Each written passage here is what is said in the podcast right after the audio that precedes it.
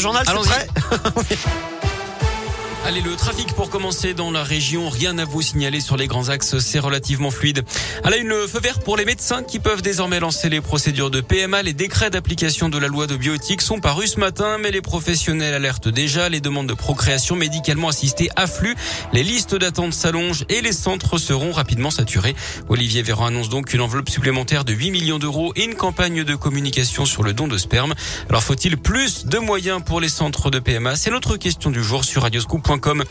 Le recueillement, aujourd'hui hommage national aux soldats isérois tués au Mali, Maxime Blasco, 34 ans, qui avait perdu la vie dans le cadre de l'opération anti-djihadiste Barkhane. La cérémonie débutera à 16h30 aux Invalides en présence d'Emmanuel Macron.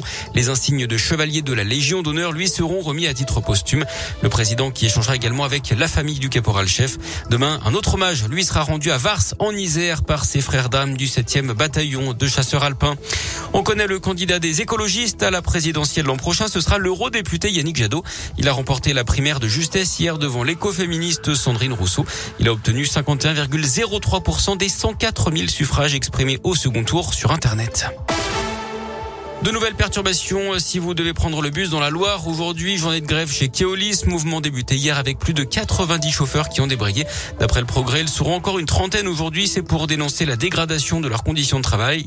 De nouvelles difficultés sont donc attendues ce mercredi à la Stas dans les Tilles et les transports scolaires. La fermeture de l'école Jean de la Fontaine à Clermont au moins jusqu'au 11 octobre. On rappelle que la maternelle est envahie par les puces depuis 10 jours. Des opérations de désinfection par fumigation ont été lancées. Les 167 élèves sont répartis dans d'autres lieux de la ville.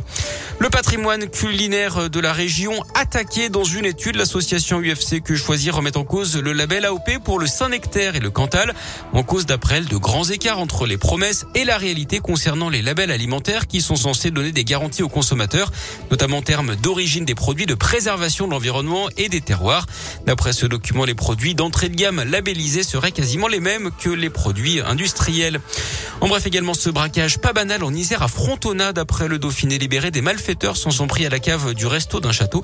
Ils ont utilisé une brouette et sont repartis avec plus de 1800 bouteilles. Les suites du braquage raté d'un fourgon blindé à Solèze au sud de Lyon fin septembre sur la 7. Les trois suspects interpellés en flagrant délit ont été écroués d'après le progrès. Deux d'entre eux ont la vingtaine et étaient jusqu'à présent inconnus de la justice. Ils sont originaires de Villefranche. Un quatrième individu est lui toujours en fuite. Un mot de ciné avec la sortie en avant-première du nouveau James Bond hier à Londres, avec Daniel Craig. Ça s'appelle Mourir peut attendre.